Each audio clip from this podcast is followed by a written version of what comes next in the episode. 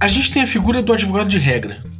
Esse cara chega na mesa, você tá lá dizendo como que, como que é a cena, como é que vai ser resolvido, e aí ele chega e fala: Peraí, mas na página tal do livro diz assim, assim, assado. Todo mundo conhece esse cara. E a gente já viu como a gente pode utilizar esse cara a nosso favor. Mas com o tempo a gente vai vendo que, pô, a gente tem cenários aí em D&D, a gente tem Forgotten, a gente tem Dark Sun, a gente tem principalmente aí Dragonlance e outros jogos e, e outros cenários que vão gerando aí uma, uma miríade de mídias, né? Então tem romance, tem jogo, tem Baldur's Gate, tem um monte de coisa que vai contribuindo aí com o conhecimento a respeito desse cenário. E aí, naturalmente, aparece também o advogado de setting, né? Aquele cara que fala: peraí, mas é o Mister não fumava um cachimbo assim, ele fumava um cachimbo assado. Peraí, é o Mister jamais faria tal coisa. Peraí, esse NPC aqui nunca se comportaria dessa forma. E aí, a gente pergunta: o que, que é canon dentro desse lore? Olha, será que quer café? Café com Café com Dungeon!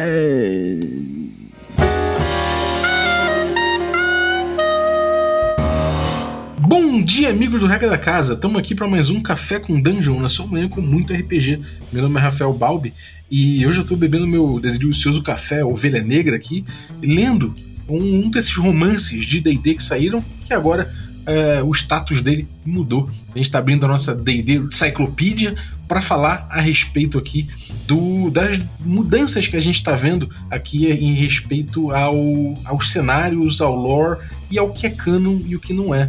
E bom, pra gente tocar essa Cyclopedia aqui pra frente, Sembiano, vai que a coluna é tua! Valeu, Balbi. Bom dia, Deidesistas! Hoje é quinta-feira, como o Balbi disse, e dia de mais uma D&D Cyclopedia. E eu, Sr. Brave Sword, sou a polícia do lore, ou fui pelo menos. E você, como é que tá, Brave? Fala, Guga. Fala, Balbi. Tudo bem com vocês? E aí? Saudações a todos. É a figura do advogado do lore, hein? e aí? Onde vivem? O que eles fazem? Como reclamam e como se reproduzem? Vou passar meu endereço pra você, hein? É, você vê? Você vê? E aí, Balbi? É, cara, esse, esse assunto aí deu o que falar, é um assunto polêmico, né? Uma pauta que, que rende bastante. O GG, inclusive, preparou uma pauta incrível que a gente vai abordar agora. E eu acho que tem muita discussão com, em, em diferentes níveis, né? Tanto em produção de mídia, em, em como a gente vai gerir nossas mesas, e como as pessoas vão gerir as suas mesas, as suas campanhas, em como a mídia vai ser produzida a partir daqui, é, como isso vai re- é, reverberar nos nossos jogos. Muitas coisas, até inclusive em relação ao consumo de material, né? Consumo. Material de consumo mesmo, falando do mundo. dentro do mundo capitalista que a gente vive, né? Então tem muitas coisas aí para debater a respeito disso e o assunto é extenso. Não, pois é, é. Bom, como acho que você colocou no começo, né? São várias mídias que fazem parte aí desde os anos 70 de DD, né? Do, digamos assim, do lore, que não gosto de dar muito, mas o lore que, que é? São os mitos e as histórias, né? Que, que, que se espalham aí pelo, por DD. Não a parte muito de regras, mas a parte do. é, da história dos personagens, dos universos, é, dos deuses, né? Os mitos que, que correm por trás disso. E a gente tem, assim, cara, tipo, um bilhão de anos de lore, desde os anos 70. É, E justo agora, né, GG? Vem o nosso querido Jeremy Crawford, que, digamos assim, nem é o cara muito da- do lore, né? É o cara das regras. Pois é, né, cara? Pois é. Fomos surpreendidos novamente por Mr. GC Jeremy Crawford, GC, dizendo que, né, a- apertem os cintos, o lore de D&D oficial é o lore dos livros de RPG lançados de 2014 para frente, ou seja, lançados desde o início da quinta edição. Pois é, cara. E essa Isso. declaração causou um alvoroço, né, Sim. pessoal? É, eu até separei aqui a declaração para não tirarmos fora do contexto. Meus caros amigos Brave e Palby. Foi mais ou menos assim. Abre aspas. Por muitos anos, nós do estúdio de RPG de Dungeons and Dragons consideramos coisas como romances de D&D, videogames de D&D, quadrinhos de D&D como expressões maravilhosas de narrativas e mitos de D&D. Mas eles não são canônicos para o RPG de D&D. Crawford ainda complementou. Parte disso é que não queremos que os mestres sintam que, para rolar um jogo, eles precisem ler ou precisam ler um determinado conjunto de romances. Queremos que você os leia pelo prazer de lê-los, mas não como lição de casa. Fecha aspas. E tá bomba, né, GG? Acho assim, pra, pra quem tá chegando agora no D&D, no, ou quem tá recente, assim, faz parte da história de D&D, assim, é, em algum momento o D&D se tornou multimídia. E estas mídias para engajar para engajarem as pessoas, elas sempre, assim, foram. Uma maioria, a maioria delas foram consideradas como, assim, verdadeiras para os cenários e para os universos. Então, se saísse um romance de Forgotten, se saísse um romance de, de Dragonlance, eram consideradas verdadeiras, exceto para Eberron, que é um cenário bem específico que o, que o Brave vai falar. Mas esse era o, digamos assim, o entendimento geral quando agora, no dia 16 e 17 de julho, numa conferência de imprensa do Jeremy Crawford, ele falou isso. Correto, GG? Exatamente, exatamente. É, mas aí eu acho que para gente, a gente começar esse bate-papo, eu acho que valeria a pena a gente traçar dois conceitos que eu percebi, e eu confesso que eu inclusive fiz essa confusão, do que, que seria, qual, quais seriam as definições de lore e de canon. Né? Então, o que, que é o lore e o canon? De onde eles vêm? Né? Qual que é a sua origem? O lore é tudo aquilo que é criado, é, é, é derivado de determinado cenário, derivado de um jogo, derivado, né, isso dentro do, do, universo de Dungeons and Dragons e eventualmente de outras franquias, né, de outras mitologias, né, de outros né, universos aí, né? Star Wars, é, Game of Thrones e por aí vai. Então o lore é tudo que é derivado, né, de criação, né, todas as expressões, jogos de videogame, romances e tudo mais é, é, é, desse, desse universo. E o canon é tudo aquilo, é todo lore que está dentro de um, vamos chamar, de uma certa oficialidade. Posso complementar? Eu diria dentro de uma narrativa específica que se queira construir. Então, é, eu concordo com você, mas o canon, Guga, é aquilo que é tido como oficial. É chancelado, né? Exatamente, Balbi, exatamente. É, é o lore chancelado. É, só de pensar que canon, né, vem do canônico, que é aquela coisa que a igreja dizia. Isso aqui é o nosso, é a nossa doutrina, né? Então, Exato. isso vem dessa chancela, dessa coisa de ter um órgão, ter uma, uma entidade, alguma, alguma coisa que olha e, e chancela aquilo como verdadeiro. O resto pode existir, a gente, a gente até assume que existe, que existem outras versões, mas essa aqui é o que a gente dá oficialidade, né? Mas, ó, até sobre isso, que eu acho que é um muito bom exemplo, tipo, a gente usando a Bíblia, do, do, dessa questão de narrativa canon e lore, vou, vou pegar esse mesmo exemplo.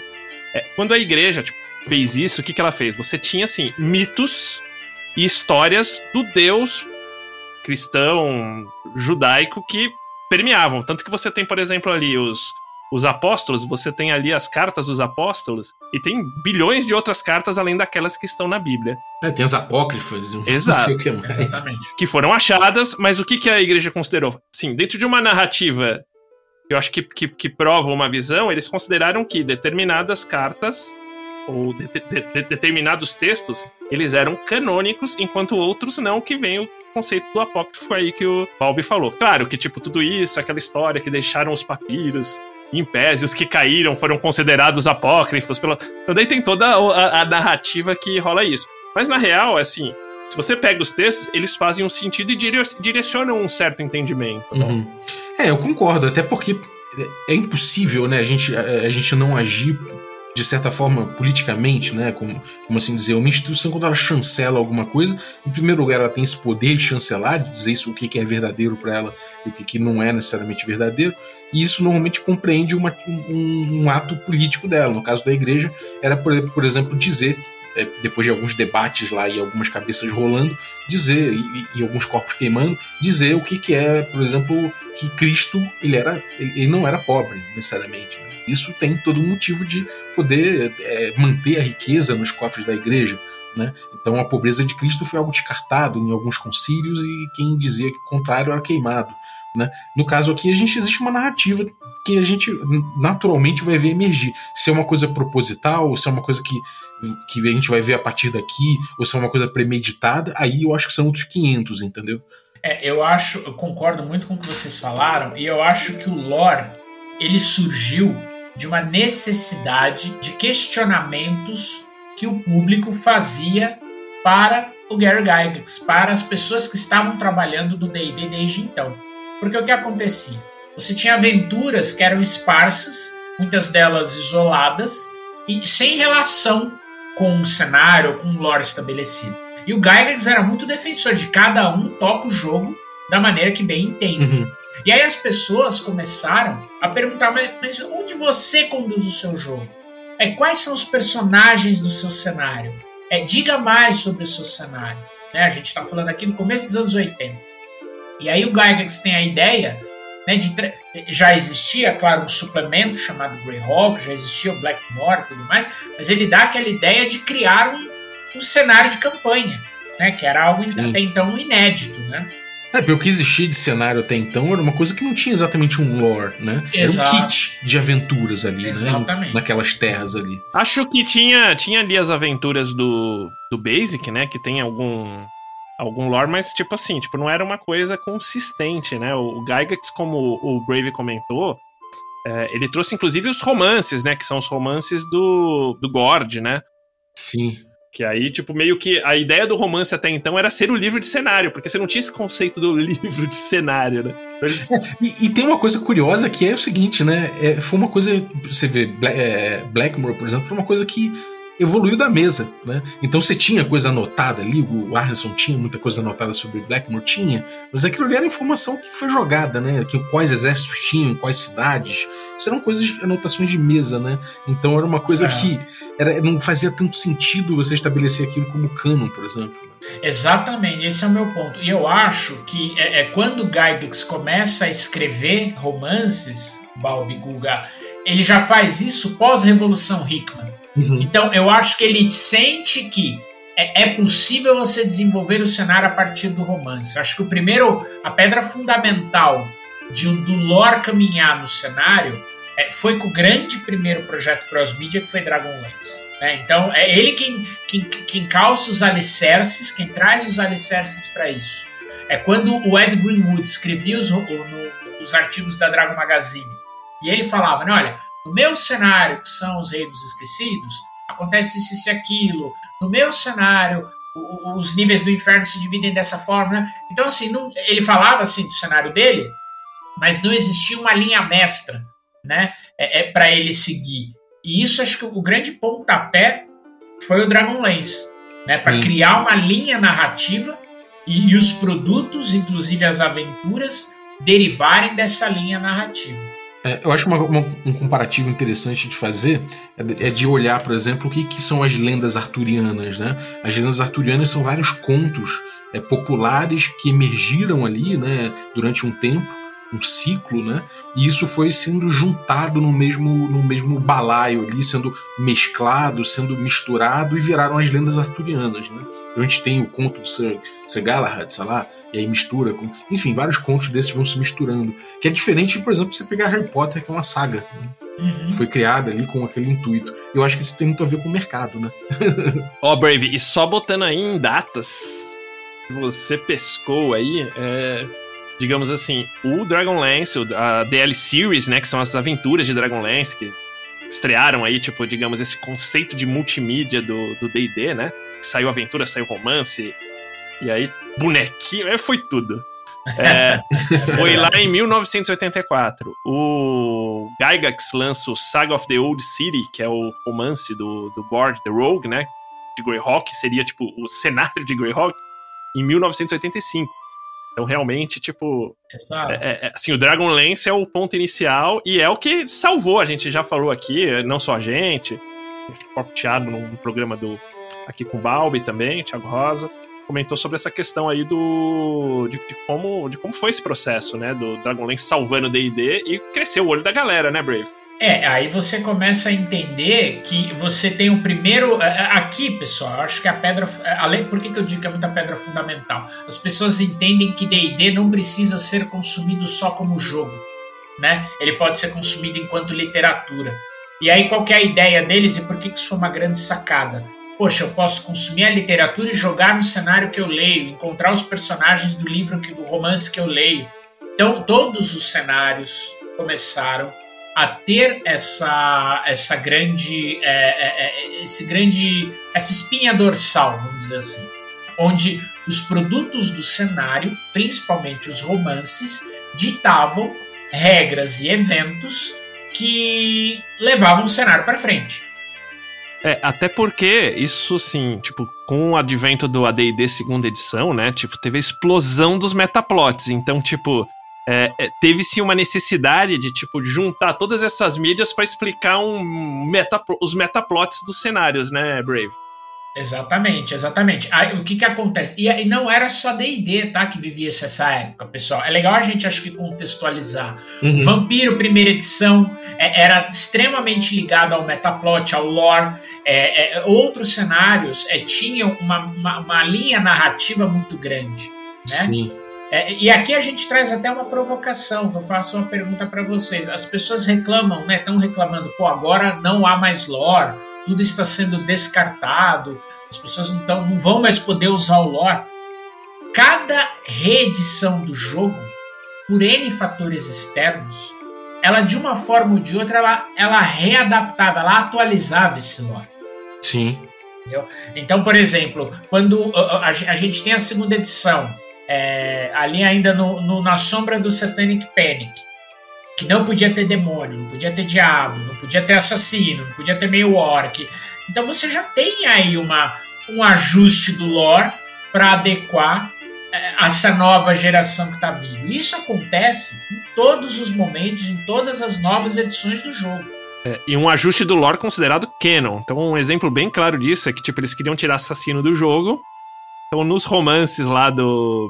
Do, do Avatar, Time né? Troubles, é, Guerra dos Time of Avatares. Troubles, tipo, eles mataram Baal e simplesmente morreram todos os assassinos de, de AD&D, porque, tipo, no AD&D primeira edição, assassino era uma classe, e, e eles não, tinham, não iam fazer essa classe porque eles queriam trazer um público mais jovem. Então, simplesmente morreram todos os assassinos, não temos mais problemas, não temos mais assassinos, e... Eles chegaram ao extremo de falar pro Salvatore, que já tinha escrito alguns romances na época, pra ele falar: olha, você vai ter que matar o Artemis Entreri. Ele falou: por quê? Não, porque ele é assassino. E não podemos ter assassinos na segunda edição. Uhum. Você tem que matar ele. E o próprio Salvatore ficou matutando, falou: pô, mas é um personagem que eu gosto tanto, etc. Veja, ele estava totalmente inserido no lore. Pra ele importava a história do romance, não importava o que acontecia no jogo. Uhum. E aí ele teve a saída de mestre e dizer, não, não, não, o Artemis Entreri não é um assassino. Ele é um guerreiro ladrão. Bateu o brasileiro no, no pois é, e aí, é, esse foi o argumento. Ele falou, e foi muito engraçado ele na entrevista que ele fez. Ele falou que esse foi o argumento que fez com que a, a TSR, então, na época, dizia, não, beleza, então ele pode permanecer no cenário. Uhum. E, e essa questão dos metaplots e de, e de, digamos assim, de lore, de canon, é, pra- pra você ver como isso é um, digamos assim, é um sinal dos tempos também. A gente falou de 1984, 80, 86. É, Crise nas Infinitas Terras, que marca muito essa cultura, tipo, da DC Comics, né? Do, Total. Uhum. do lore canon. Foi lançado entre 1985 e 1986. Então tudo é muito Ó, que legal. dessa época, né?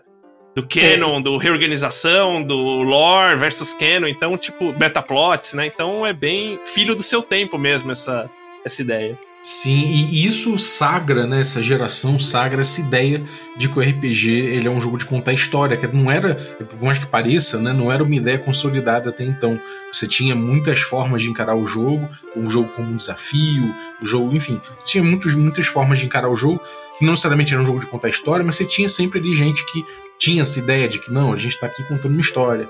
E isso foi uma, uma um, um jeito de jogar que nesse momento ele acabou virando ali o principal jeito de jogar RPG e a gente ainda tem essa ideia, né, de que o RPG é um jogo de contar história muito por, por, por- influência desse, desse caminho que o RPG tomou, né? Ele não era assim necessariamente no início.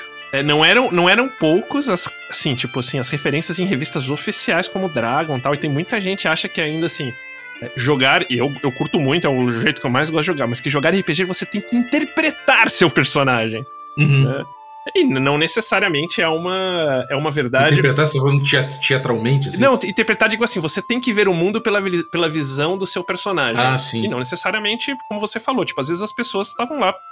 é, é, é, eles eram um avatar deles mesmo ali, não tinham Sim. aquela necessidade de ter a visão de- do mundo e entender o mundo baseado em alguns status ou skills ou que qualquer que seja a situação. Ou mesmo conhecer é, de maneira extensiva a história e o lore do cenário, até porque isso era então, ou é, enfim, é, é canônico. Né? E, e aqui a gente tem um ponto.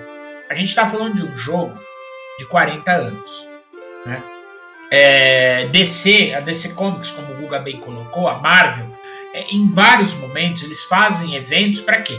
Para você ter lá um hard stop, pegar um reset e continuar o jogo. Olha, agora venham novos leitores, venham um novo público, vamos, né, é, vamos facilitar aqui o, o aprendizado, a compreensão desse personagem, dessa saga, dessa história. Uhum. né? É, é, é, e aqui a gente tem que falar, não tem jeito, é um produto de entretenimento. Né? Não Sim. é uma obra. E esse é o ponto. Não é uma obra literária como Tolkien, que fez aquilo para criar a Terra-média, para criar uma linha mestra, para ter. A, a- a- a ideia dele era muito mais literária né, do que um produto de entretenimento né, Uhum. em que pese todos os debates é, que certamente surgem, né? Ah, mas a- quer dizer que a Margaret e o Tracy não fizeram uma obra, não, enfim. Eles foram contratados para isso, e claro, o negócio tomou uma proporção enorme e deu super certo. Mas é é importante a gente ter essa, essa diferenciação. E Sim. até fazer um paralelo aqui, eu queria muito ouvir o que vocês acham, é com o Star Wars, porque muita gente, desde que surgiu a discussão, falou: ah, estão fazendo igual fizeram com Star Wars, estão ignorando o lore, tão, é, passaram reset, o universo expandido não existe mais. E aqui eu acho que são alguns pontos a gente tem que considerar. Primeiro que o universo expandido do Star Wars, ele é uma mídia é, para você contar a história, ele não é um jogo. Ele tem as variáveis do jogo, né, que podem ou não seguir lá o cânone dele. E, e- e o Star Wars ele passou por um momento de, de aquisição, né, de uma nova empresa que precisava contar novas histórias, gerar, gerar novas sagas. Então precisou, né, criar lá o tal do selo Legends, que era tudo todo lore fora dos filmes, que é um Uhum. pouco o que o DC disse, né, tudo que tá fora dos livros não se considera mais, mas aqui é um ponto importante, gente. Muito do lore pregresso voltou Uhum. entendeu? Muitas das informações, muitos dos personagens, o próprio Tron, é, é, sabe, sagas até então super conhecidas, referências de histórias super é, famosas do universo expandido, elas acabaram voltando. Uhum. Voltando com uma roupagem diferente, Sim. na mesma pegada assim que você vê, por exemplo, o universo Marvel, que ele traz as histórias, mas ele traz, tipo, numa roupagem diferente, numa adaptação, Homenagem. algumas- homenagens, com muita simplificação. Uhum. É, por quê? É, é isso que você citou de Star Wars. Eu acho que são mídias diferentes. Eu acho que hoje D&D é muito mais entretenimento do que o jogo, né? Muito mais assim, estilo de vida, né? Lifestyle do que Do que só o jogo, né? Concordo. é, e Star Wars, muito disso também. É, e eu acho que o objetivo ali foi mais ou menos o mesmo. Por quê? Se chegou um ponto em Star Wars onde você tinha muita contestação do, do- assim, você vai trazer um cara novo que ele vai, meu, ele vai, sei lá, frequentar uma comunidade, ele vai ser massacrado porque tipo a galera, não, mas isso não é, não, não, não." E, tipo, e o cara tá focado ali nos, nos filminhos dele, ali, saca? Tipo, tá começando ali. Então, é, isso de um por mais que crie um, um, tipo assim, tipo, engajamento alto, às vezes cria uma parte do fandom meio que faz um tipo de gatekeeping pra esse tipo de, de, Total. de fã novo, e outra, tipo, meio que obriga o fã novo a consumir coisas, cara, tipo, como, como disse o Crawford, né? Ler uma porrada de coisa, não pelo prazer de ler e descobrir, mas porque, tipo, é meio que a pessoa fica fora ali daquele conjunto se não, se não, se não fazia isso, né? Então é. Eu acho que nesse aspecto, tipo, a decisão foi meio parecida no objetivo, saca, Brave? Concordo, concordo. E aqui é, é curioso que até essa diferenciação de lore canon ela é vista, ela é tratada de um jeito diferente em vários cenários de D&D. Eu acho que é legal a gente até falar um pouco como é que é o lore, o canon em cada um deles. É, claro, exceção feita ao que a gente já falou, passando aí, é, fazendo uma passagem rápida de, de, de, régua nesse cenário, porque até isso é diferente. Então, a relação de lore com canon ela, ela, ela foi também atualizada, ela foi também, ela passou por um estágio de desenvolvimento e amadurecimento, uhum. né? Então, por exemplo, se a gente pega o Greyhawk, o Greyhawk nunca teve um lore extenso e, e, e conciso e, e, enorme, com centenas de romances, com sagas e tudo mais. E eu vou dizer uma coisa para vocês. Eu comecei a me aprofundar no Lord Greyhawk há pouco tempo, se você for parar para ver o tanto tempo que eu jogo Forgotten. E eu achei isso sensacional, sabe por quê?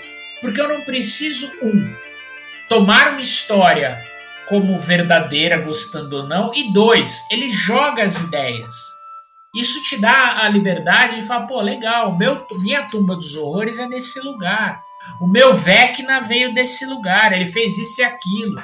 Entendeu? Não existe uma, uma, uma bigorna de Lorna para você ter que dominar, entender. E isso para mim foi, uma, foi um bálsamo, porque eu já eu sempre fui fan, fanático por lore.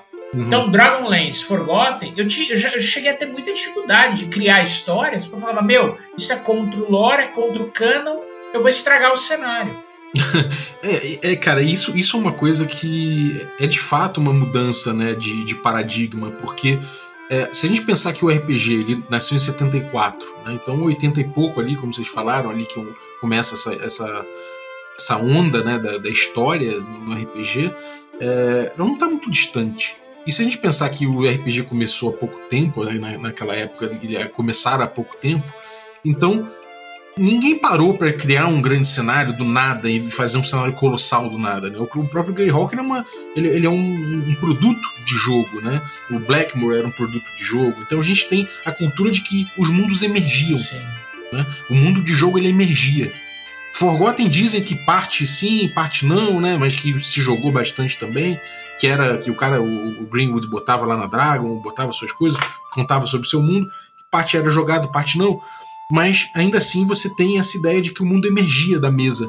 Né? E isso muda né, com, com o tempo. A gente vê, vê essa ideia de que o, há uma história, um black lore, um, que é um lore pregresso, né, que há um, um, todo, todo, toda uma história a, a, ser, a ser levada em conta antes.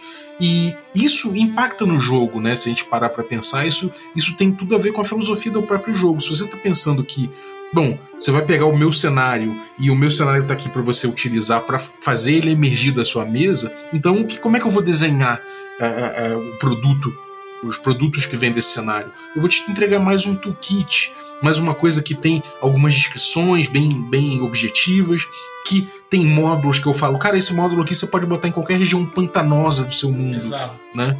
ou que você pode pegar isso aqui e botar esses acontecimentos aqui onde você achar que encaixa melhor para o que você quer jogar. E eu acho isso muito interessante, porque isso abre espaço para essa emergência, que eu acho muito. É, que tem tudo a ver com o RPG como mídia, o RPG como jogo, RPG, com as características básicas do RPG que são justamente emergentes, né? O que modifica, o que, o que é especial do RPG em relação ao videogame é justamente a possibilidade dessa emergência. Então, eu acho que isso é muito atrelado à, à, à natureza artesanal do RPG, que eu vivo falando aqui no Café com Dungeon, né? E que se perdeu um pouco quando a gente passa a adotar né, toda essa ideia de que a gente tem um, um arcabouço de histórias e de não sei o que, que, que é canon, né? Que a gente tem que se, a, a, gente segue aquilo ali como uma coisa que aconteceu de fato e como você falou, isso gera uma certa paralisia, porque afinal de contas eu estou trabalhando em algo que é canon, que é sagrado, né? Levando para a etimologia da coisa. E, e você, Guga, o que, que você acha? Eu, eu, sou de um estilo que eu gosto de ter uma base, mesmo que se perca um pouco aí da, da emergência. É, isso tanto como jogador como, como, como DM, sei lá, tipo, eu curto jogar um jogo que, sei lá, eu tenho uma expectativa base que, que seja cumprida, ou que como DM também é, é, isso tenha, tipo, valor ali no, no, no ambiente da mesa, né? Mas, mas, tipo, eu acho muito interessante porque eles não chegaram a diminuir nesse nível modular como como o Balbi comentou, que era muito no começo de D&D mesmo. Uhum. É, eles ainda mantiveram uma estrutura, digamos, meio que nem Star Wars, uma estrutura bem consistente, eu diria até, mas Uhum. sem tanto peso de, de aleatoriedades e afins como antes. Então, assim, os, os livros, eles formam uma consistência histórica, mas é mais bem mais resumida e bem mais simplificada. Não sei o que você Uhum. acha, GG.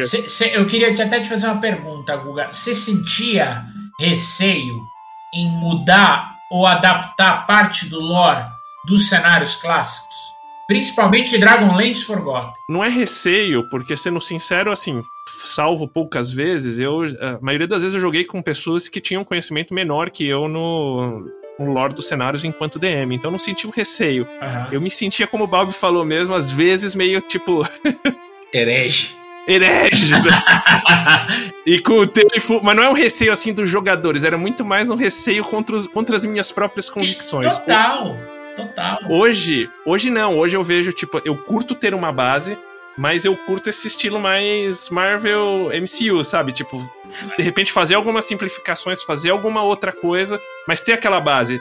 É, porque eu não quero perder, tipo assim, o jogar Forgotten Realms, que eu acho que um conjunto de histórias traz. Aham. Mas eu Uhum. quero evoluir dali o meu mundo, saca? Sim, sim. E, e aí é o que é o, é o grande ponto, né? É, é- como eu entrei no RPG com Dragonlance Forgotten, eu, eu tinha esse receio de começar a mexer, de mudar, de não sei o quê. E aí eu via, é- era, era curioso, eu sofria, porque acontecia coisas nos romances que eu falava, nossa, eu teria feito diferente, o meu cenário seria diferente. Pô, destruíram o Hades Keep de novo, eu não acredito. E agora? O que, que eu vou. Olha a loucura, Balbi. Eu falava, o que, que eu vou fazer no meu cenário? Como é que eu vou contar essa história no meu cenário? Então eu chegava a adequar os eventos que eu achava, sei lá, bons, ruins, para caber no meu cenário, para eu não fugir do cano e do lore. Uhum. Você era, você era o Salvatore pra Wizards, mas é você contra sua mente mesmo, Pois né? é, cara, era as terrível, era terrível. E aí o, o, o- o Forgotten e o Dragonlance acho que são né, exemplos clássicos de um lore extremamente é, consolidado dentro do cenário. Né? O Dragonlance, por ter aquela pegada bem épica de saga mesmo, né? Senhor dos Anéis, Duna, é próprio Game of Thrones recentemente. E o Forgotten por ser aquele mundo que tanta gente escrevia. Uhum. E o que era legal e fácil no Forgotten é que, ah, legal, eu quero ir pra uma região que não tem muita história, então eu vou lá e conseguir criar minhas histórias. Se eu fosse pra Costa da Espada, Vales, Cormier, tem muita história aqui. Então, às vezes eu ia lá, sei lá, ia pra outra região, jogava num lugar que não tinha muito. Ninguém pra me encher o saco. Eu, eu sentia isso, cara. Eu, eu comecei a abandonar os grandes cenários quando eu percebi que eu tava pegando coisas que estavam vazias, né? Eu tava indo pra aqueles, aqueles não os Remembered Realms, os É. Forgotten Realms de fato. Dos ermos, né? Dos ermos. Eu tava falando, não, eu vou botar esse, esse início de jogo aqui no- lá no- Cafundó do Juda, porque, sabe, sei lá, que, aqui já tá muito crowd, já tem muita gente fazendo coisa, sei lá, sabe? Eu não vejo muito. Tipo... E uma coisa que eu sentia com Dragonlance, por exemplo, é que eu ficava com uma grande vontade de jogar, sei lá, com Rastlin, jogar com, com um personagem que era, que era mais relevante naquele cenário, porque eu sentia que eu tava sempre invadindo um espaço ali que já tava preenchido, sabe? É, ou a margem, né? A margem, é sempre a margem. Eu nunca vou contar a história que os heróis da lança contaram. É, nunca vai ser tão maneiro. Porque afinal de contas eu tô jogando aquilo, né? Eu, eu- de certa forma eu quero participar daqueles eventos, né? E claro, eu acho que um bom. Pô, você, dá pra ver você e você, o Semeno jogando, quando vocês estão nas mesas que vocês fazem aí. Dá pra, dá pra ver bem que vocês exploram esses, esses espaços muito bem, mas não é uma coisa simples. E ainda tem essa, essa ideia de que, cara, se eu tô usando um cenário tão rico, tão já escrito por tanta gente que tem romance, não sei o quê, por que não usar isso, né? Por que não buscar isso? Sim. Eu fico pensando até que, pô, dá pra jogar aí um. Alguém devia fazer um PBTA aí qualquer hora em que você joga com o Rastling. Você joga com, com, com algumas, algum, alguns figurões, assim, com Lord Sorte, sei lá. Sim, sim. Mas eu acho que o que você falou é bem o caminho que o. Até que o Jeremy Crawford comentou, assim, tipo. É- que é um pouco que o GG falou lá do Troll, do Star Wars. Ele falou assim, mas estamos atentos para trazer essas histórias aí, né? Ele chegou até a comentar essa, essas histórias mais antigas e utilizar conforme o. Conforme eles acham que devam utilizar. Sobre Dragonlance, é bem interessante isso que você falou, porque assim, muita gente gosta de jogar nessa época de, de, de, de Guerra da Lança. Eu mesmo, a minha época preferida é a Quinta Era, quando tinha a inspiração da Guerra da Lança, mas já era um momento totalmente diferente, onde não tinha uma história mais fechada nesse sentido, Sim. né? É tipo, é tipo jogar assim, Terra-média na, na- depois da, da era. Exato, né, a exato. Era, qual é a quarta era? Que, que quarta A era? Guerra do Anel, né? É, depois da Guerra do Anel, né? Aham. Então, e, e aí foi um negócio que na época explodiu minha cabeça quando eles fizeram o Eberron, né? Fizeram lá o- a, a busca do cenário novo. A gente tá falando aqui já em terceira edição, né? É, e aí eles, beleza, a gente quer um cenário novo para explorá-lo de todas as formas. RPG, jogo de videogame, é livro, romance, quadrinho e tudo mais, né? Tudo que tem direito. Só que naquela ocasião eles falaram um negócio que pra mim não encaixou de jeito nenhum. E hoje eu entendo o quanto isso é relevante. Os romances do cenário de Eberron, eles não serão nem base para cânone e nem irão evoluir o cenário. Uhum. O que, que eu quero dizer? Tudo que acontecesse nos romances não seria transportado para o cenário como até então ocorria. Né? Como Dark Sun, você tem a caixa de 90, e- 91, 92, e aí você tem o Prince Penta, que é aquela trilogia que muda Dark Sun de cabo a rabo, e você tem um, uma caixa nova em 96, salvo engano, que Dark Sun é tudo menos Dark Sun que a gente conhecia, Sim. entendeu? É o que eu chamo de Surfers Paradise. É, entendeu? pois é, cara. Então, assim, e, e por, por outro lado, você tem ideias muito boas em Dark Sun. Você tem lá o Dregoff, você tem várias. Mas a saga, meu, ela matou tudo que é Sorcerer King, legal, não sei o que, o outro sobrou. Então, assim, beleza, o que, que eu vou fazer nesse novo Dark Sun? O Brave, sabe que seria muito foda? Tipo, cara, que eu sempre tive vontade de jogar o Prism Pentado. Eu achei um mestre por não ter lido a merda dos livros e jogar isso que é muito foda. Então, pois é. É que nem um cara jogar a Guerra da Lança e depois ler os romances, entendeu? É. É, e aí o Eberron ele fez isso. Ele falou: olha, a gente vai fazer romance, mas esquece, o romance não vai avançar o cenário. O cenário vai estar lá dois anos depois da última guerra. E assim, eu li os romances, aconteciam umas coisas cabulosas no romance, eu falava, caralho, mas eu vou usar isso no romance, eu, pô, não vou. E aí eu comecei a me descolar, pela primeira vez eu comecei a descolar o cenário do lore dele, entendeu? Não Uhum. considerar o que era cânone ou não. E aí, enfim, quando Forgotten entrou na quarta edição, teve a Spell Plague, 100 anos no futuro, não sei o quê.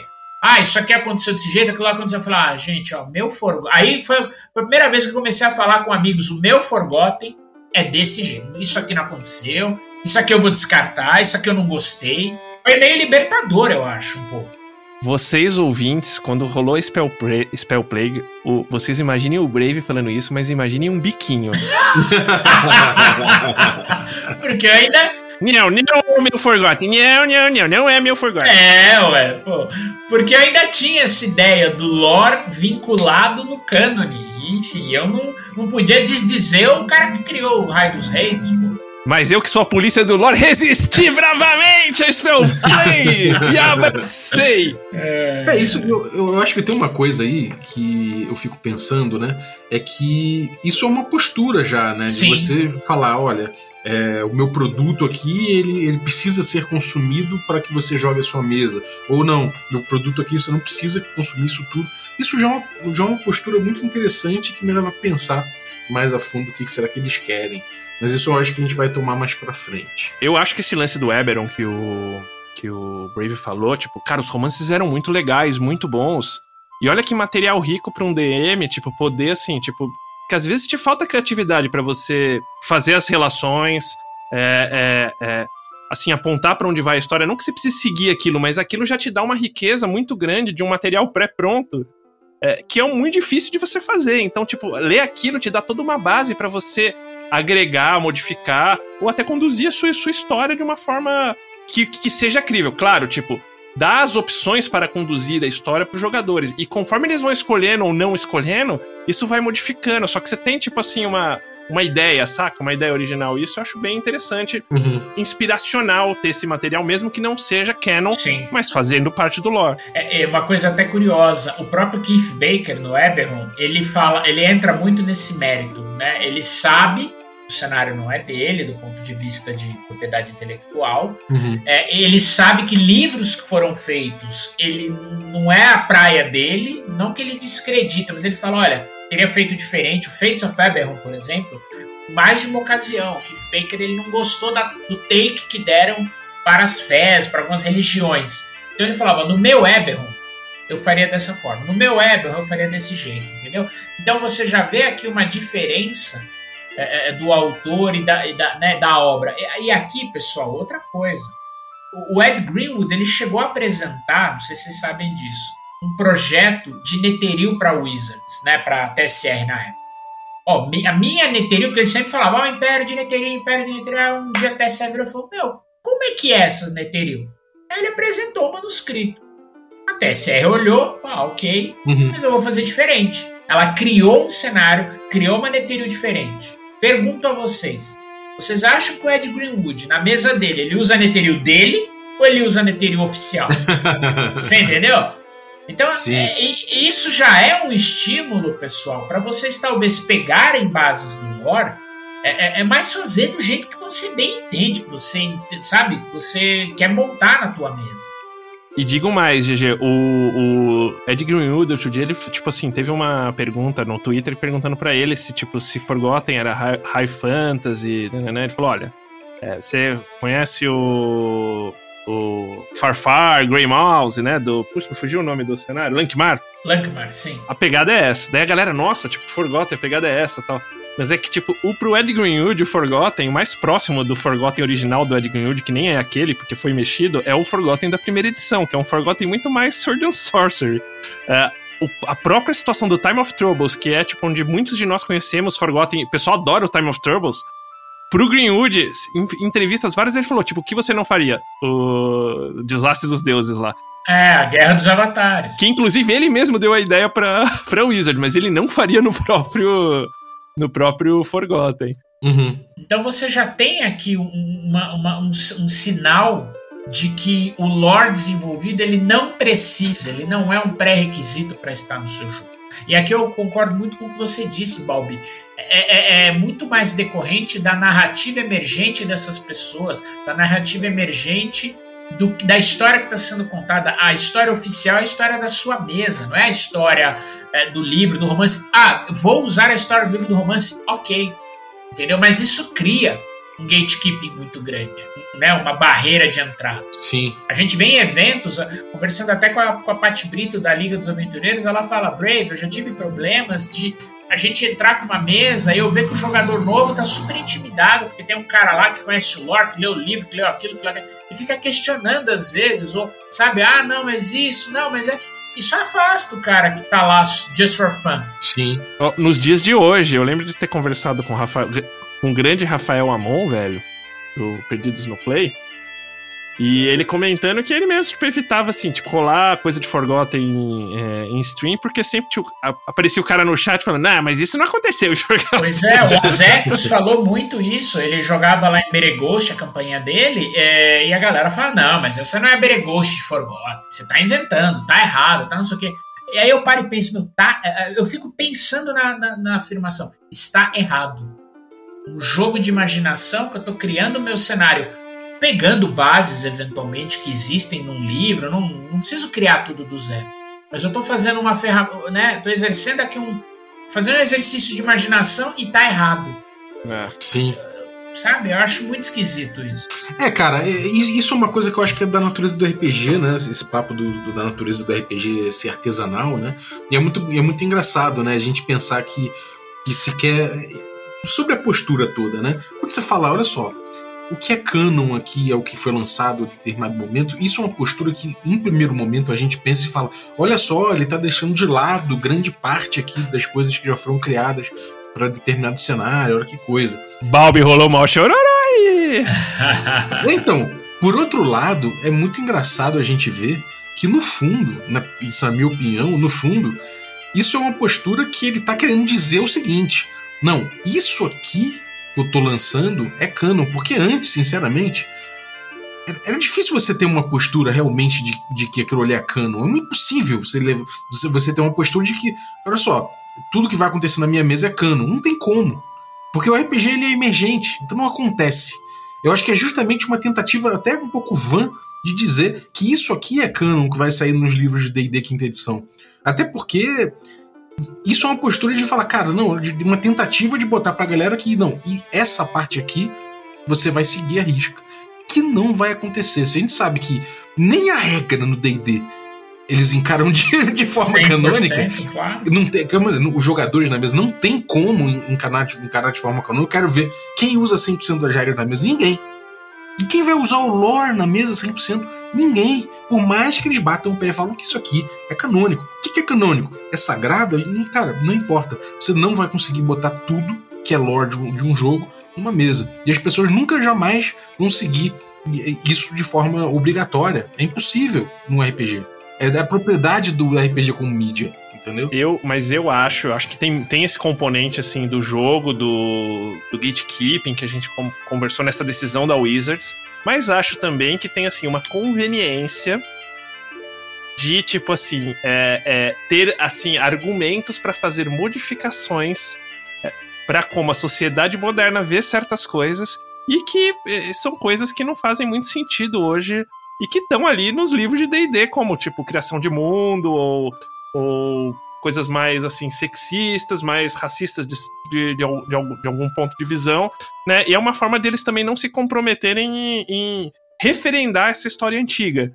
Ah, Uhum. Então eles criam uma base nova que, que, que eles podem reescrever essas coisas mais adaptados para como a sociedade moderna vê elas e, e mais adequado para a geração que está consumindo que tá consumindo isso agora. Junto com essa questão do jogo e junto com uma questão de upar, tipo, novas histórias e vender muito mais, né? Tipo, com outras mídias. É, mas aqui, pessoal, é, eu penso assim, eu concordo com tudo que você falou, Guga. Mas o D&D já passa, ele passa por isso. Assim como o Marvel, assim como o DC, uma mídia que tem 20, 30 anos, ela é, é adapt or die. Ou ela se adapta, ou ela se atualiza, ou ela morre. Ou ela fica datada, fica até um, né, não fica palatável. Então, e, e aí é um outro ponto, uma outra provocação que eu faço. Em cada edição nova, o lore e o canon não foram alterados em maior ou menor grau? O que, vocês acham? Não, totalmente, totalmente, Sim, sim. totalmente. Então, então você já tem esse movimento, Sim. né, de atualizar. O... A quarta edição foi talvez a edição que foi mais na, na, na, na unha ali. Ela mudou a cosmo... assim, mudou a cosmologia de, de um jeito relevante até, entendeu? A terceira fez algumas mudanças.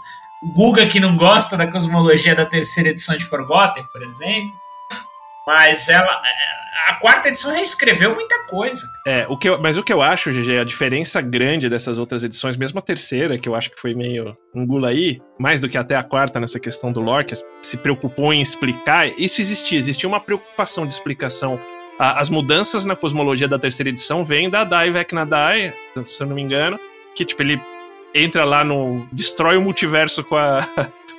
com a. Lady of Pain? Com a Lady of Sim. Pain. E aí, é, é, assim, é como ele tá sendo reconstruído novamente. A quarta edição tem uma explicação toda histórica em vários romances de como você chega naquela reconstrução. Tem alguns retcons, mas retcons são tipo assim, digamos assim, é, espaços que você é- você não reescreve, você tipo cria uma visão diferente. O que eles estão fazendo aqui agora é, cara, por exemplo, o que eles estão fazendo com os Drows. Basicamente, o que eles vão. Com certeza, eles não vão considerar lore toda a parte ali do, do Endonai, tipo, de considerar, assim, a Graças cor a da Deus. pele do. É, com certeza. Graças aos tem, cara, deuses. tipo, você tem isso escrito em romance, que a cor da pele do Drow é uma, é uma, é uma, tipo, é uma maldição, né? Tipo, o cara não tá assim por. é, e é uma maldição que passa de geração em geração, como se fosse uma marca mesmo. A marca, inclusive, fala que é a, é a marca do Endonai. Então, eles vão tirar isso e falar: isso com certeza não vai ser canon. E vão. E estão reescrevendo agora a história dos Drows.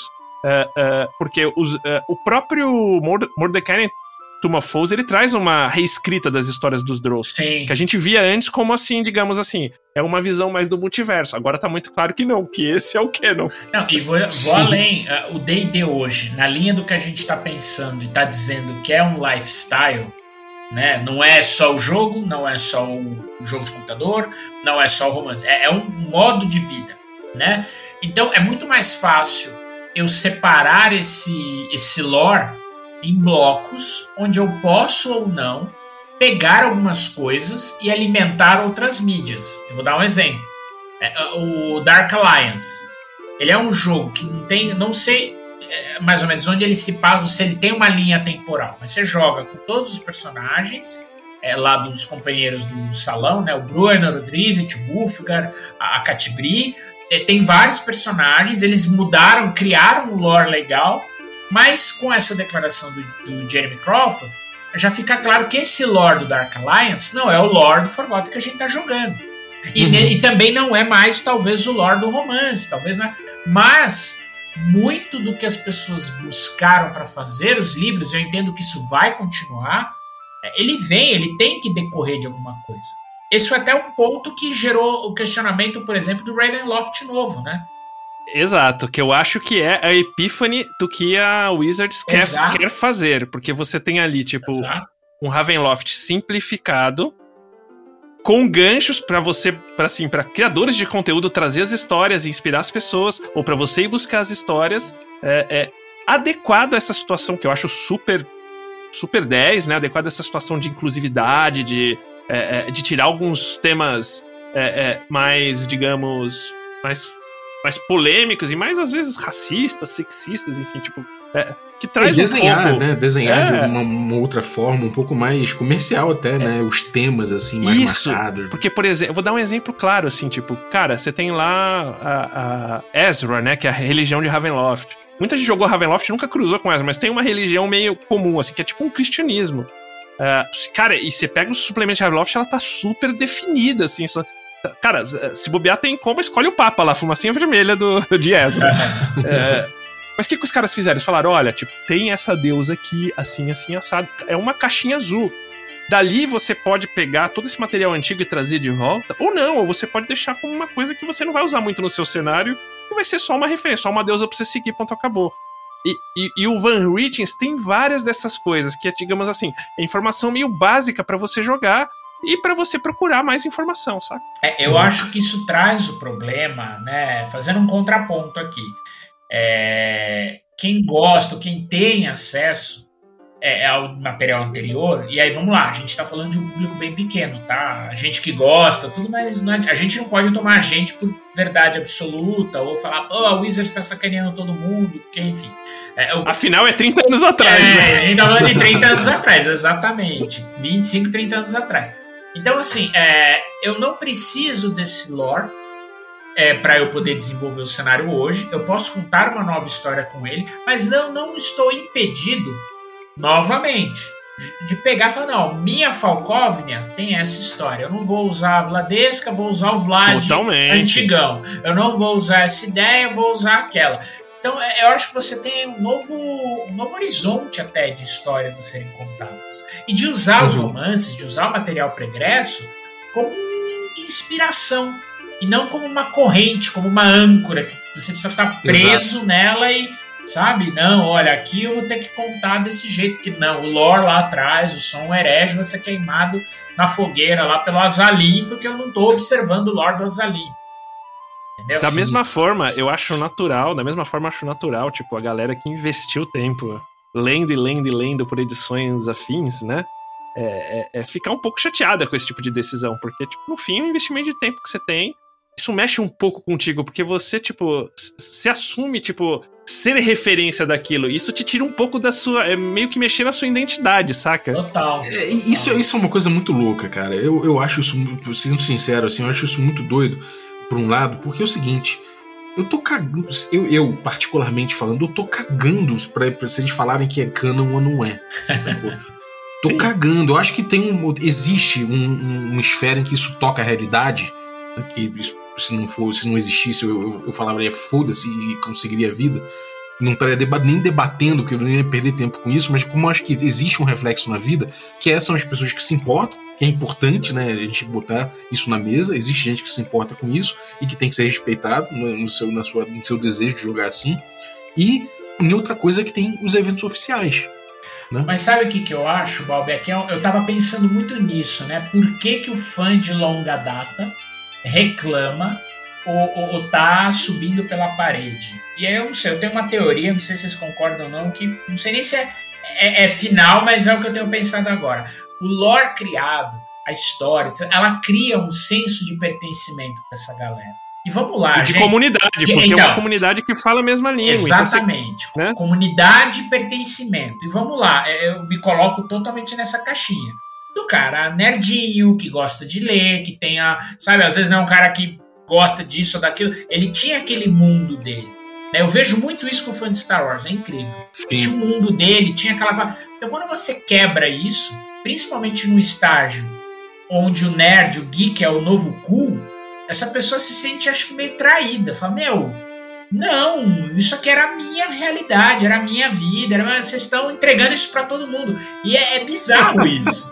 Eu, eu entendo, cara, mas ao mesmo tempo, a série convia que o cara ele, ele continua podendo conhecer, sabe? Se, se o afã do cara Total. é conhecer, mergulhar naquilo, Total. ele pode continuar fazendo isso. Ele não precisa de uma- da chancela de ninguém. Total. Entendeu? Ele não precisa da que a igreja católica fale isso aqui é o seu, é o seu cânon, sabe? E, e tem uma coisa em relação a isso que é o seguinte: é uma pergunta que eu vou fazer pra vocês, porque eu, sinceramente, me desliguei desse ponto durante a terceira edição, enfim. Mas na segunda edição eu não lembro exatamente de ver uma declaração do pessoal falando: isso aqui é cânon.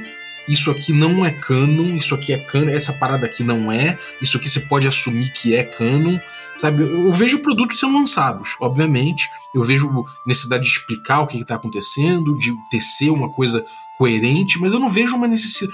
O pessoal chegando e, e pautando o que, que é canon, o que, que não é. Como faz, por exemplo, como, como se vê necessidade de fazer com Star Wars. É, é, os Não romances. sei se tem, é, os romances. Então, É. que- vou pegar por Forgotten, por exemplo, o Balbi. Os romances eles sempre andavam com a história. Então, qual que era a linha da Wizard, da TCR e depois a Wizard? Ela lançava o romance em determinada região. Vou dar um exemplo, tá? Sai um romance chamado War and the Tear, que era um dos reinos. Aí, sei lá, o ano seguinte, sai o livro ou o suplemento que fala de Tetir. Uhum. Os eventos do romance, eles são narrados como eventos passados no suplemento. Por quê? Porque você, a ideia, né? Ideal é que você lesse o romance, vou jogar o Sim. jogo, na hora de eu ler o jogo, ah, que legal! Isso aqui eu li no romance, isso aqui aconteceu. Então você tinha uma oficialização do lore enquanto canon. Tanto- Mas se falava isso aqui é canon. Sim, sim. Isso, Sim, isso era tão importante É. que eu vou te comentar que era tão importante, tão relevante já na segunda edição que eles criaram a Raven's Bluff Living City, porque era a oportunidade de você colocar o seu personagem no canon de Forgotten Realms. Exato. Então era, era eram jogos que tipo faziam entrar para o lore ali, Exato. né? Uhum. Então tinha muito já essa, a segunda edição que trouxe esse, digamos assim, essa pedra fundamental de do canon ser importante. E isso foi reverberando e perdendo, minguando um pouco, mas digamos assim, o ápice disso foi justo na segunda edição, a terceira bem próxima, a quarta já foi perdendo um pouco. Ah, a quarta foi é- o primeiro, o primeiro divórcio disso foi o Eberron. Porque mesmo o Dragonlance, é, a, a- a minha dor de Dragonlance, aí perdão pessoal, se vocês não quiseram spoiler, pulem aí uns 10 segundos. No final da Guerra das Almas, acontece um evento que os dois principais deuses de Dragonlance vão pro vinagre. E tudo que acontece depois eu não eu gosto, até mas eu falo, cara, falta Paladine, falta Taquises. Eu tinha uma dificuldade enorme de mudar a história. Até que eu falei, E cara, eu adoro. ah, vai, tomar- vai tomar banho, que horrível. Eu curto, eu adoro essa época. Ih, horrível, horrível. E aí eu falei, não, a minha quinta era vai ter os dois deuses, eu quero que se exploda. Mas eu ainda me sinto. Aí, Balbo, é um pouco, acho que aquilo. É o que você fala, né? Não precisa seguir, mas é. Já, tem, já pensou naquele aquele católico fervoroso? O cara que vai na igreja, o cara Sim, que sim, reza. me- entendo. Você se sente meio. meio herege, É, meio. comungando. né? Você tá comungando. É, né? eu, eu fico. eh, Dragon hoje não mais, graças a Deus, eu me libertei. Mas eu fiquei anos a fio pensando, cara, não, mas eh, os romances que vão sair não tem os deuses. Eu quero pôr os deuses no meu jogo, o que, que eu faço? Não, a minha experiência foi realmente alheia a isso e dou graças a Deus. inclusive. eu não imaginava, eu não imaginava que se reforçava tanto. Eu sabia que existia a Demais. necessidade de criar as coisas, mas não sabia que se reforçava tanto. Demais. Ó, e, e falando em igreja, eu, assim, eu e o GG nessa questão de Dragonlance, assim, ele era o, o- o cristão e eu era o protestante. É, o- exatamente. Eu era católico, o Guga era protestante. E, e a gente se pegava, cara, vários jantares, esposas. Pra você ver como era importante. A gente monopolizava a mesa, elas olhavam pra gente assim. Porque a gente tava na assim, discussão. não, não, Que can- isso, é porra! é, Que isso, Paladine. porra! Pô, mas eu não tinha como não gostar, Bob. Você gosta do Forrest Gump? Eu gosto, eu amo. Então, o que, que fizeram com o, Palana, com o Paladine? Forrest Gump, ele deixou de ser Deus, veio ser um elfo e começou a andar pela estrada do mundo. Ah, cala a boca, você tá louco. Herege. Vou te queimar na fogueira do, Sam, do Paladine, tá louco. Mas é isso, Bob. Então você tinha realmente essa, essa prisão, vamos dizer assim. É, então de certa forma ele tá trazendo de, de volta, né? Ele Sim. se, se voltou a falar em canon. Total. E isso quer dizer que quer exercer controle sobre o que, que é oficial e o que não é novamente, né? Eu acho Isso que quer o- dizer que vem aí uma enxurrada de mídia. Então, mas aí. Exato. Mas aí, Balbi, é, é esse- você falou um ponto que foi crucial. Vai vir uma enxurrada de mídia, concordo. Mas veja, tudo que não tiver no livro de RPG não é canon. Então, olha que loucura. Você pode ter um DD, um Forgotten no computador, que é um jogo totalmente diferente, que não precisa você usar essa base pro teu jogo. Você usa se você quer, claro, mas ela não é mais a- a- novamente, você não tem aquela espinha dorsal. Atenção que você falou do, desse negócio, mas assim, pensa assim, que o Crawford falou que eles vão ainda escrever e detalhar sobre isso, então não falou nada das mídias futuras. Exatamente, mas é o que ele fala. O que tiver no livro de RPG vai virar canon novo, né? Vamos dizer assim, ou um canon inspirado no canon antigo. E aqui dá pra fazer o paralelo. O que é Star Wars novo, o que é Star Wars Legends. Tem hora que eles vão lá no Legends, fazem uma feirinha, pegam lá uma coisa ou outra e trazem pro lore dito oficial. Eu acho que eles vão fazer a mesma coisa. É, E não é diferente do que eles já vêm fazendo. porque Não, Pô, não. Eles podem dizer que não é canon ainda. Tudo bem, agora já, a gente já sabe que é. Mas eles pegarem, por exemplo, é, a Cererac e botar e mudar de cenário, o Cererac, ó, quer dizer que agora ele é desse local. Agora eles têm uma carta branca pra Sim, isso, Bob. exatamente. Sem, sem ninguém falar, ah, vocês estão cagando com o D&D, a Cereraca é de Greyhawk, não sei o quê. Isso foi meio que, até certo ponto, um, não cala a boca, mas olha, o que vale é o daqui pra frente. O pra trás é legado, a gente vai usar, mas não necessariamente. Entendeu? E quem reclamou? Só os velhos. Então, é, é que- e aí é outro ponto. O público, né, que consumiu D&D, que consome D&D de longa data, ele é um público pequeno, mais barulhento. Então, e é também um pouco Sim. do universo que a gente vive, né? A gente, enfim, em rede social, grupo de WhatsApp, grupo de Facebook, Twitter, etc. Eu vejo muita gente reclamando, mas sim, são pessoas que jogam há bastante tempo. Mas jogador novo, cara, ele não tá nem aí. Ele, ah, peguei o taxa aqui, vou montar meu personagem e vamos que vamos, entendeu? E vale dizer, GG, tipo, mesmo entre os velhos, não é aquela unanimidade, por exemplo. Não, não Sim, é. como, como em parte, assim, ou digamos, um bloco muito grande de reclamantes, como em parte aconteceu, por exemplo, na quarta edição. Sim. Não, é, tem muita dissidência ali. mesmo entre essa galera mais velha, acaba sendo uma minoria, uma, uma minoria mais. é, e, que, e que, meu, me empatia a eles, porque eu entendo, tipo.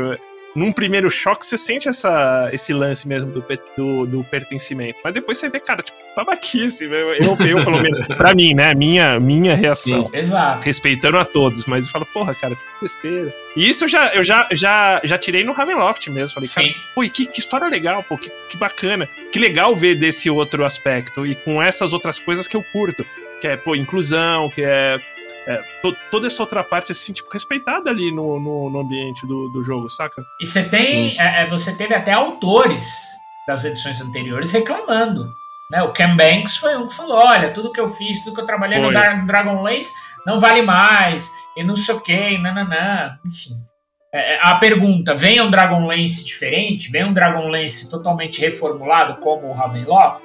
Só o tempo dirá. Uhum. Os autores eu entendo mais, porque você imagina um Ken Banks, ele foi, tipo, na terceira edição, escreveu, cara, pro cenário que ele gosta foi Canon, daí veio Wizards o cenário que ele ama, tirou, cara, tirou, assim, falou, não que tirou, mas falou assim, cara, isso aqui pode não ser. Então, realmente, pro autor, acho que é- é- esse sentimento é muito mais relevante. Então, Guga, é, agora penso Greenwood. Sim. né? Que tem. o Greenwood, inclusive, é um caso à parte. Olha que curioso, Balbi. Existe um contrato que o Greenwood assinou com a TSR na época, que vale até hoje, que a Wizards ela herdou esse contrato, que diz que tudo que ele escrever em qualquer mídia é canon pro cenário. Vale pro cenário. A não ser que a TCR ou a Wizards no futuro reescreva ou, ou de- é, de- é, é, descredite ele. Ah, não, não é assim, é assado. Saiu no livro oficial, ok. Aí vale o que tá no livro. Mas o contrato diz o que ele fala.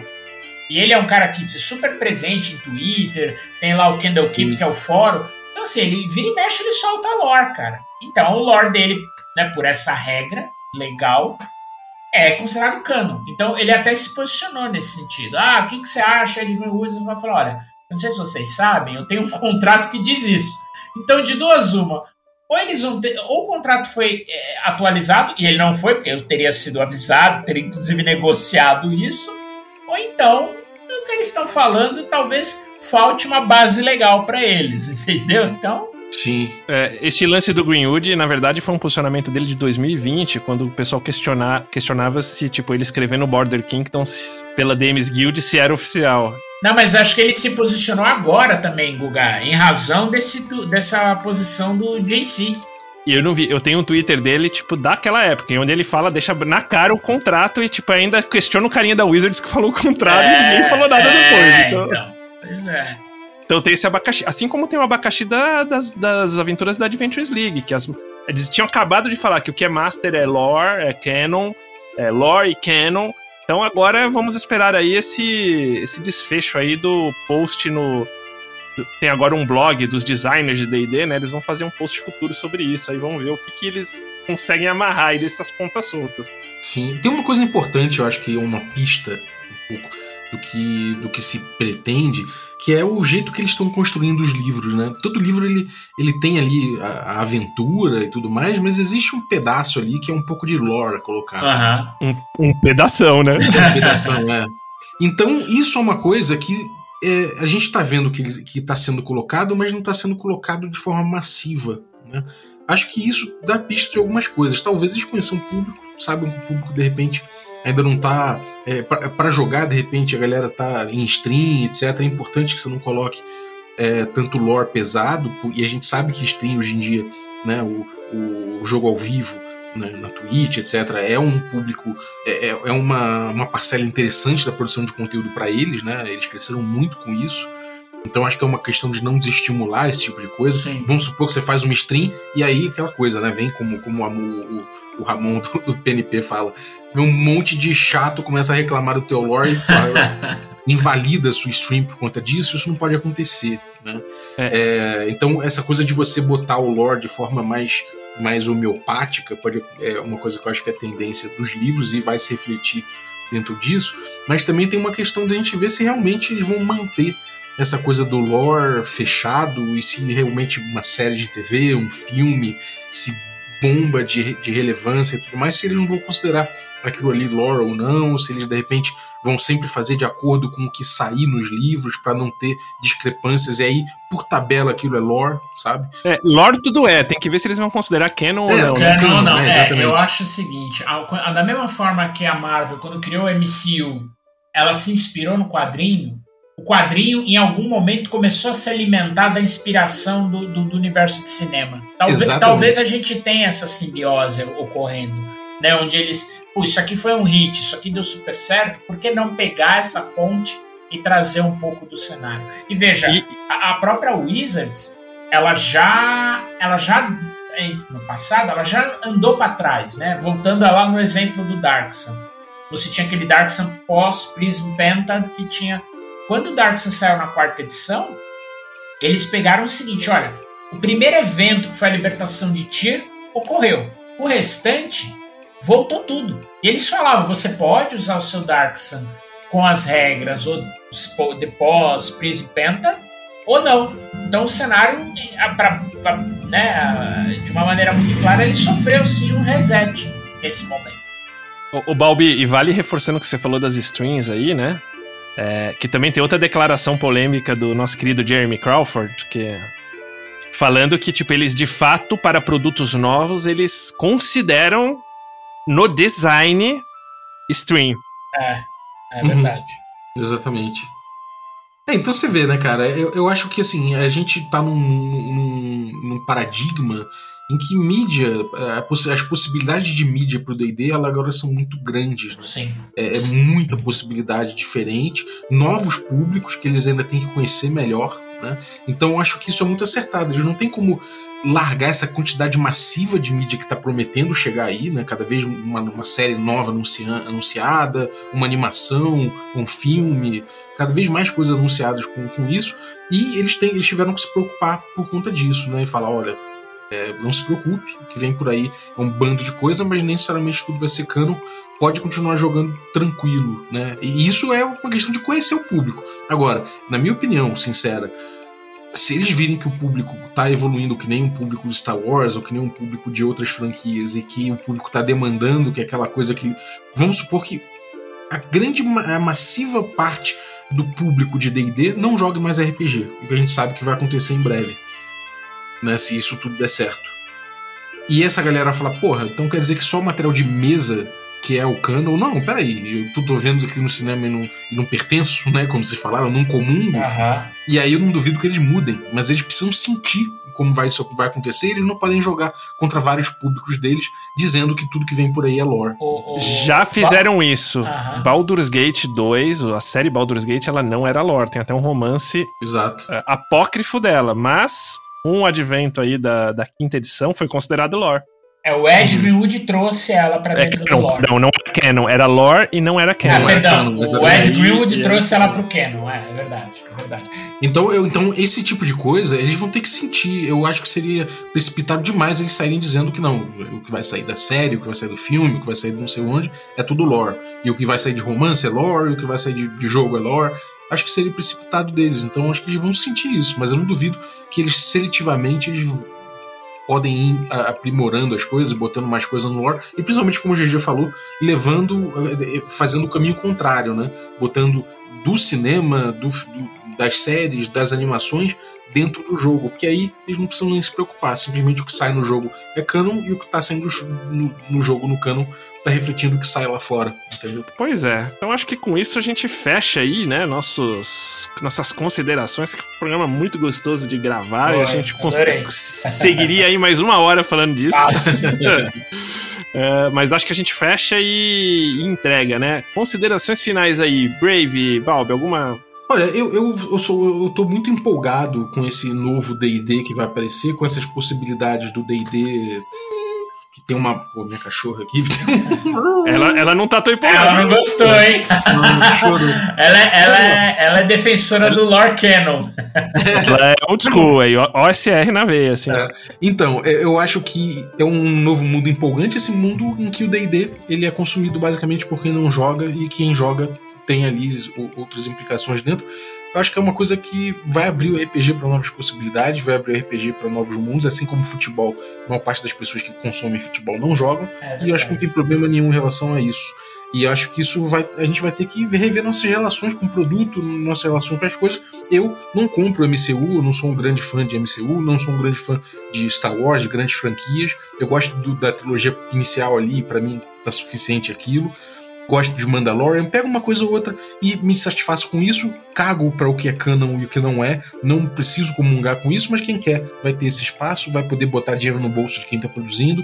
Espero que esse dinheiro eh, circule por- pelo mercado inteiro, que os indies ganhem, que as pessoas que estão produzindo RPG venham uma- vejam maior interesse no hobby e que essa maré de mídia leve para esse canto. E é, essa coisa de falar que é canon ou não, isso mostra a importância que a importância e a relevância do D&D ganhando mídia, né? Então acho que isso é um reflexo, é um fenômeno que é um reflexo de uma coisa que está acontecendo agora muito importante dentro do hobby. Pô, depois dessa Balbi pra, pra ONU, cara.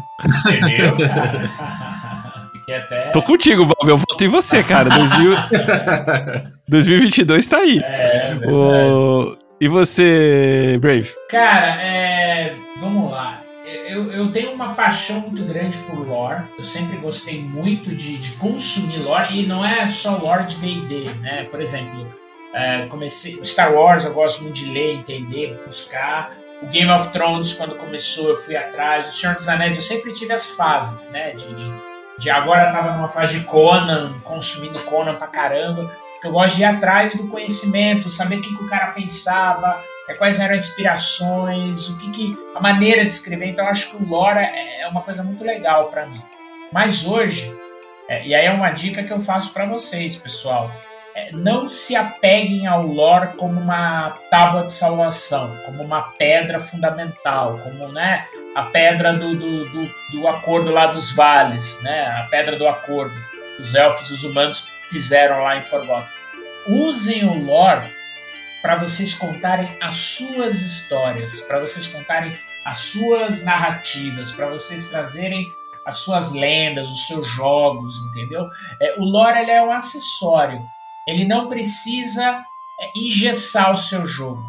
Quando uhum. você consegue finalmente, eu falo isso muito por experiência própria, eu tive por anos eu tive uma dificuldade enorme de fazer isso, mas quando você consegue finalmente falar, putz, na minha história é diferente, no meu jogo é diferente, e os seus jogadores têm essa, eles não são doutrinados de forma diversa, cara, isso é libertador, é muito bom, porque você finalmente tem a condição de contar uma história eminentemente sua, que pode ou não conter um personagem, uma inspiração, alguém de um romance, alguma coisa, mas que não é, não tá grilhoado, não tá preso em grilhões que você pode, ah, não, aqui eu não posso fazer isso porque não é o que o personagem faria. Então a história é sua, o jogo é seu.